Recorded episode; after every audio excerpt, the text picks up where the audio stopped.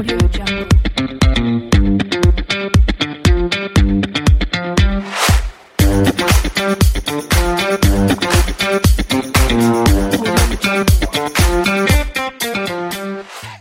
¿Qué tal amigas y amigos del podcast Ventas B2B? Bienvenidas y bienvenidos a un nuevo episodio. Estamos iniciando el episodio número 253 y continuaremos hablando de estos vendedores perros, basados en el libro que lleva el mismo nombre de Blair Singer y yo le agregué otros perros también eh, otras razas de perros en el año 2018 cuando edité y publiqué mi libro Ventas por Causalidad. Bueno, si es primera vez que estás escuchando este podcast, te invito a escucharnos y a seguirnos en eh, Spotify y en otras redes, porque aquí hablamos de negocios, de emprendimiento, de gestión, de marketing y por supuesto de ventas. Ventas B2B, business to business, de negocio a negocio. Así que bienvenidos a este nuevo episodio de este podcast. Y como te decía, venimos hablando hace un rato, hace ocho episodios ya, acerca de las razas de perros asimiladas a los perfiles de vendedores. Y hoy vamos a hablar del perro verde. Más que un vendedor, una rareza. El concepto de perro verde surgió en España hace un montón de años, por ahí por los 80, y era, surgió de un programa de televisión donde fueron a, a- a ver a un perro que era como medio raro, medio especial, era, eh, no sé, no, no entiendo muy bien la descripción. Lo que pasa es que el, el iluminador lo iluminó con, con una luz un poco fluorescente, de tipo verde, color verde, y ahí quedó el perro verde. Entonces desde ahí en adelante el concepto de perro verde es para hablar de una rareza. Acá en Chile se popularizó ese término, el perro verde, cuando un entrenador de la selección, Juvenal Olmos, y que hoy día es un eh, comentarista deportivo, eh, estuvo a cargo de la selección por algunos meses, por algún tiempo, y hacía cosas raras, cosas inentendibles, y los jugadores no lo entendían mucho porque los ponía a jugar, no sé, faltaba que pusiera al arquero a jugar de centro delantero o, una cosa así, estoy exagerando obviamente.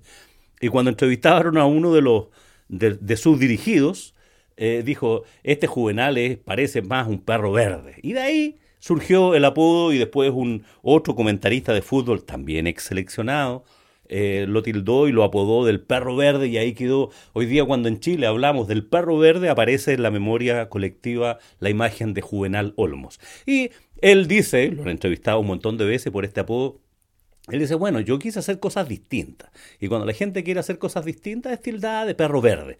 O sea, es una rareza. Entonces, a mí me vino muy bien cuando estaba escribiendo el libro este de, de- de ventas por causalidad, encontrarme con esta raza para calificar a estos vendedores un poco raros, ¿ah? que, que son, son como especiales, son como rebuscados. Estas personas que se sienten diferentes y se creen muy inteligentes. Se creen más inteligentes que el resto. Bueno, a veces lo son, pero otras veces no tanto. Otras veces tiene más que ver con esta creencia. La costumbre que tienen es de darle una vuelta diferente a las cosas, a veces un poco de más. Ya son un poquitito enrollados. Es gente muy analítica, muy informada, que le da vuelta a las cosas, no, no se tragan todas las cosas a la primera. O sea, probablemente si, si en tu equipo tienes perros verdes, podrás ver, ¿no es cierto?, cuando se anuncia, por ejemplo, un cambio en el sistema de comisiones a los vendedores, aparece alguien y le da una vuelta di- diferente. Oye, no, es que por aquí no puede ser porque es demasiado... O sea, es gente rebuscada. Son rebuscados en sus conversaciones, son rebuscados en su manera de pensar. Le dan una, siempre un- una vuelta de más. ¿ah? A veces, como decimos en buen chileno, también le buscan las cinco patas al gato. No sé si en otros países se usa ese término, pero acá buscamos, ¿no es cierto?, las cinco patas al gato. Dicen, los, los gatos tienen cuatro patas. Entonces, ¿por qué buscar a la, quinta pata al gato? Eso es como rebuscarse en la conversación, rebuscarse en, el mundo. Y a veces hay gente que anda así por la vida. ¿cierto? Como perro verde, como una persona distinta. Y a esta persona le gusta ese calificativo, ¿no? Sentirse, sentirse diferentes, sentirse especiales, porque les gusta ser tratados como diferentes y como especiales. Y como digo, a veces con mucho sustento son personas bastante interesantes cuando te muestran una, una, una mirada distinta a la, obviedad. Pero en otros casos tú te das cuenta que están rebuscando por rebuscarle nomás, ¿no? Son poco prácticos en ese sentido.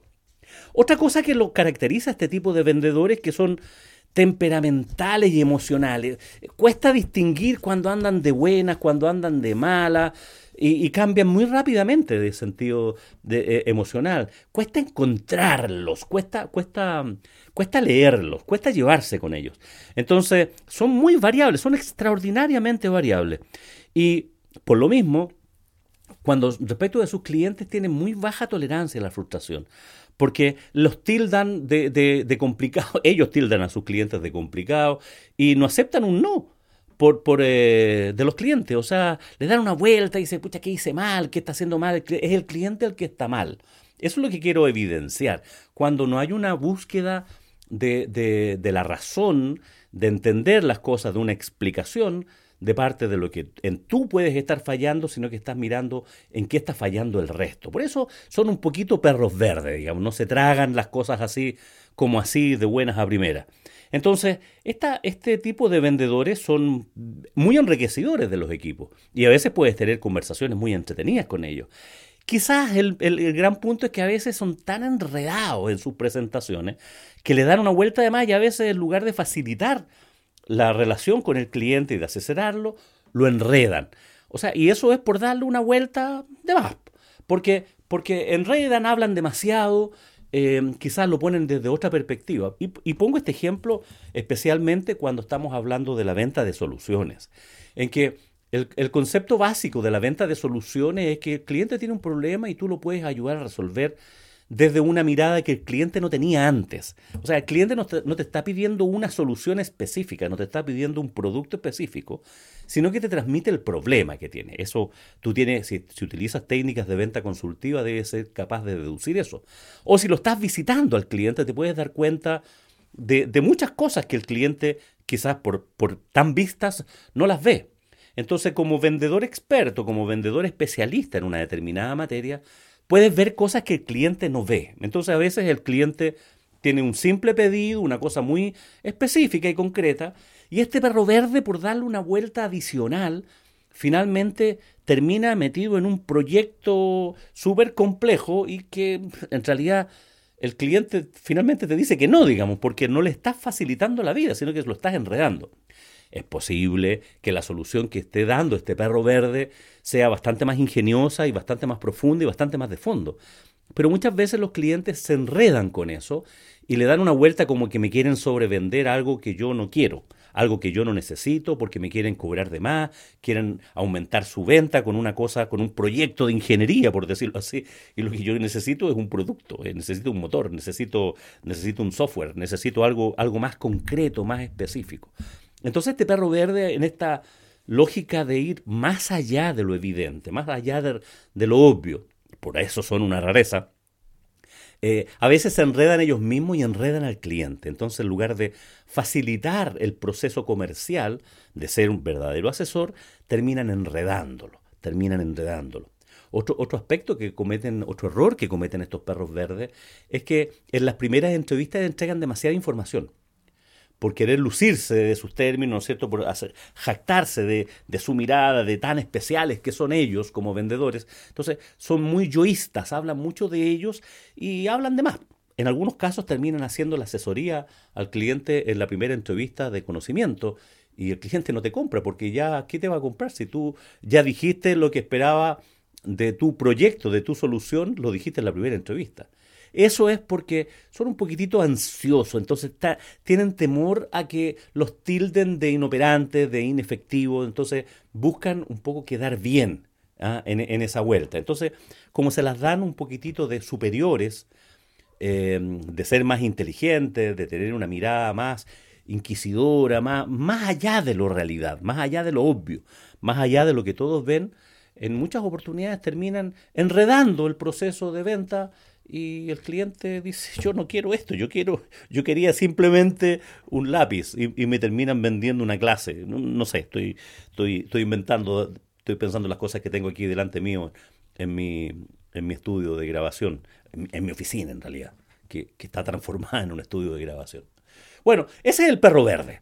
Si tienes a ti entrenador de perros o director de ventas si tienes un perro verde en tu equipo bueno no trates de nuevo de domesticarlo, no va, va a seguir siendo una rareza porque eso es lo que le hace sentido. Pero úsalo, usa esa habilidad analítica cuando estén discutiendo y elaborando un proyecto nuevo, un proyecto de intervención de, nuevas cosas, lanzamiento de un producto. Pueden ser personas muy perceptivas, eh, fundamentalmente para estrategias un poquitito más de marketing, ¿ah? un poquitito más creativas. Entonces, esta rareza tienes que filtrarlo. ¿ah? tienes, que, tienes que filtrar lo que te dice para que no te enredes, pero, pero pueden ser estupendas personas en los equipos comerciales. Se echa de menos muchas veces esta gente eh, a ver, hay un punto entre ser innovador y ser raro. ¿Ya? Eh, entonces estas personas no tienen temor a, parecer raros, pero van presumiendo de innovadores, van presumiendo de rupturistas. Entonces, ese es el riesgo. Ahora, en términos absolutos, que ganas de ser un perro verde, ¿Ah? No sé si se entiende. Porque, claro, decir lo obvio, decir lo que todo el mundo espera que se diga, eh, ya sabido. Vas a tener menos audiencia. Y en este mundo, donde el llamar la atención, acuérdate del modelo AIDA, atención, interés, deseo, acción, es lo más importante, porque si no, no va a haber venta, si no, no va a haber negocio. O sea, el sobresalir, el innovar, el llamar la atención es una cosa que se agradece y que todas las empresas deberíamos buscar. Entonces, ese perro verde, aprovechalo en esas cosas cuando tengas que innovar. Por ejemplo, para escribir el asunto de un correo electrónico. Un perro verde te puede detallar un montón de asuntos que sean muy llamativos, que sean muy especiales. Quizás no en el proceso de venta en particular, pero sí en el momento de prospectar, de hacer inbound marketing, de, llamar la atención. O sea, el perro verde se agradece y se busca. Aprovechalo bien y no le des funciones eh, estándares, por decirlo así. Pide la ayuda en cosas que requieran un análisis un poquitito mayor, que requieran un poquitito más de creatividad, que requieran un poquitito más de innovación. De nuevo, filtralo. Ten cuidado con eso, porque te pueden aparecer con, con alguna locura por el, por el exceso de aparecer diferente. En, algunas oportunidades, en algunas empresas, en, en, esas miradas estratégicas de agregarle valor a los productos, agregarle valor a sus soluciones, finalmente incorporan temas que no, son de valor para el cliente y después tienen que restarlos porque le agregan costo. Por ejemplo, por ejemplo. Bueno, vamos a llegar hasta acá una vez más agradecido por porque estés escuchando toda esta edición, ediciones conjuntas que hemos hecho, ¿no es cierto?, de, de, de este de estos 10 episodios en los que estamos hablando acerca de los vendedores perros y hablamos de perfiles de vendedores para asociados a alguna raza determinada de perros. Bueno, esta no es una raza propiamente tal, pero es una rareza. Queda claro en la caricatura, ¿no es cierto?, como para tenerlo en mente cuando estés buscando para tu equipo y en lo que necesito es un perro verde. O identifiques a ese perro verde para sacarle más partido, para sacarle más provecho. Llego hasta aquí agradecido porque me acompañes hasta el final de este episodio deseándote como siempre que tengas un muy buen día y por supuesto que tengas muy buenas ventas.